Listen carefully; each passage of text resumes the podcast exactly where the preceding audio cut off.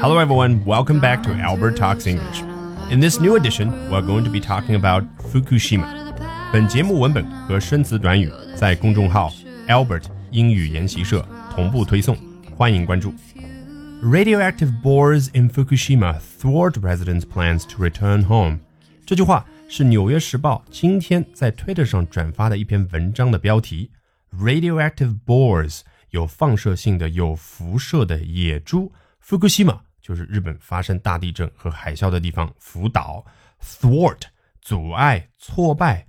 挫败了什么东西呢？Residents plans To Return Home，当地居民回家的计划。文章一转发啊，引来了很多美国网友的关注，并纷纷留言。第一位爸爸说道：Why I feel better now about my life？为何我对自己的生活 feel better？感觉更加的良好，感觉更加的满意呢？冒号后面说明了，I don't have to worry about radioactive boars。哦，我不需要担心这些有辐射的野猪。言下之意就是，哎，我远在万里之外的美国呢，没有这个核辐射的问题，那是你们日本人必须去承担的。好，这个人没有什么同情心啊，大家看出来了。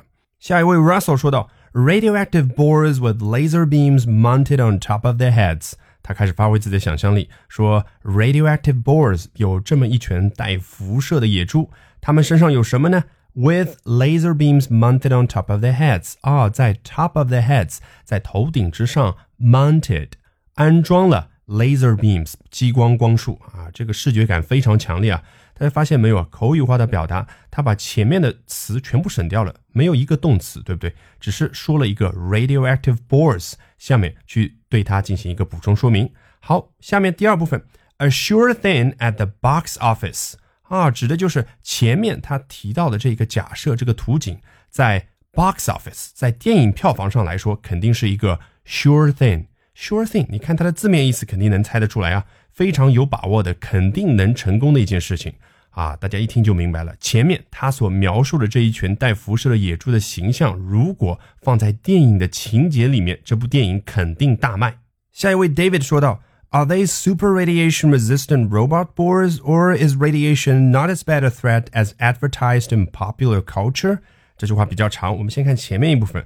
Are they super radiation resistant robot boars？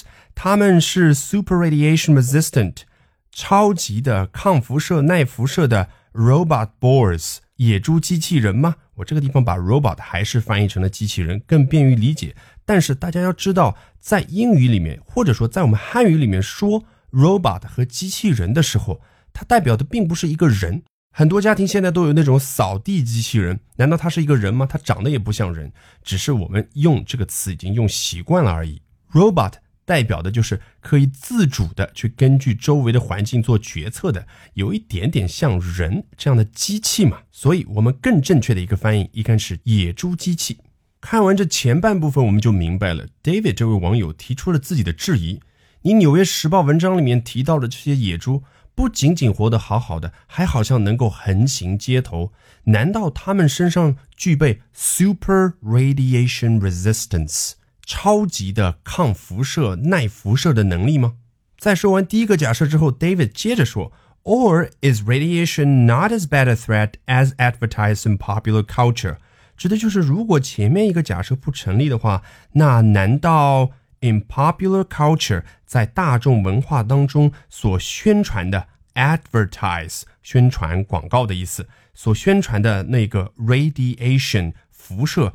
它的危害程度啊，其实并没有那么的大，not as bad a threat。threat 危害程度威胁。下一位，radioactive boars surely a sign of the apocalypse。前面他先假惺惺的提出一个质疑，radioactive boars 真的是这些具有辐射性的野猪吗？啊，如果是真的，surely a sign of the apocalypse。这句话一听啊，就让我们想起在美剧电影里面经常看到的那种宗教狂热分子。动不动看到一个什么天象，就说啊，这是世界末日要来临的迹象，a sign of the apocalypse。apocalypse 字面意思叫天启啊。如果对于西方的这个圣经稍有研究的人啊，会知道它有一个新约和旧约，然后在新约里面最后一章提到了说 apocalypse 天启预示着世界末日的来临。所以 apocalypse 现在在英文里面就是跟世界末日 the end of the world 等于是对等的意思。下一位听上去比较淡定，实则蛮讽刺的。I think I played a video game like this。我觉得 I played 我过去玩过 a video game like this，像这样的一个电脑游戏、电子游戏。下面这位 Scott 终于表达了自己震惊的态度。I'm shocked a nuclear meltdown as bad as Chernobyl is mostly ignored。 我非常震惊啊！一次像切尔诺贝利一样严重的 nuclear meltdown 核灾难 is mostly ignored，却基本上被大家忽视了。melt down，大家去看它字面的意思是先 melt 融化，然后 down 就掉下来了。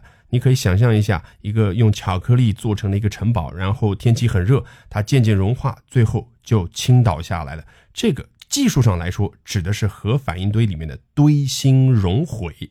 但是呢，口语表达里面，大众媒体、文化、报纸里面所提到 nuclear meltdown，基本上跟 nuclear disaster 是一样的一个意思，指的就是核灾难。他接着说，It leaks into the Pacific and people eat fish off coast of Japan。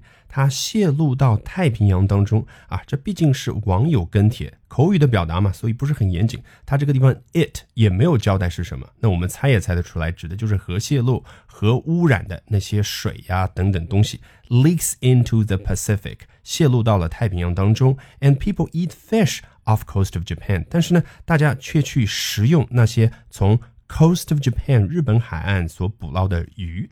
看到这个小小的日本国旗，大家肯定能猜到这哥们用的输入法，在他输入 J A P A N Japan 的时候呢，会自动的出现日本的国旗啊。比如说他输入 China 的时候，也会出现我们国家的国旗。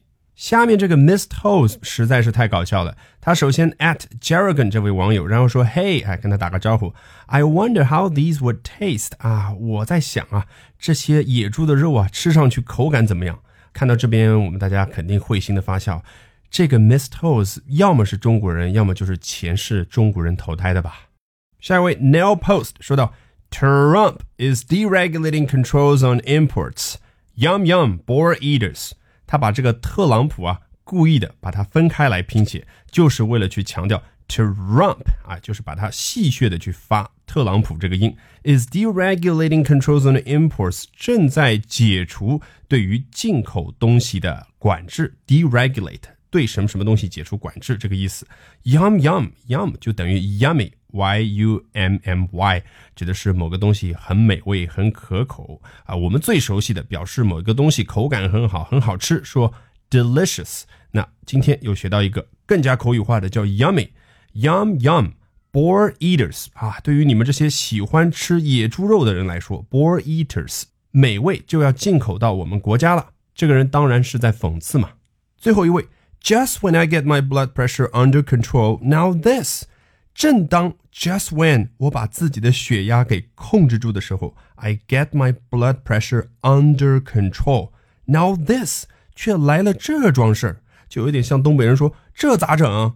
他吓唬自己也就算了，还不忘记吓唬别人。Soon coming to a grocery store near you。你看啊，典型的口语表达，主语都没说，主语是什么？ 野猪肉，这些受核污染的野猪肉，很快就会到你们家附近的 grocery store 食品杂货店。这个 grocery 啊，你去查字典叫杂货，所以 grocery store 呢，就大部分情况下被翻译成了杂货店。但是在美国，grocery store 指的是那些主要卖食品的店。All right, with that, we have come to the end of this edition of Albert Talks English. Thank you very much for listening. 在下周一公众号晨读精讲课里。将会为大家去精讲这一篇《纽约时报》的文章。Have a great weekend, everybody.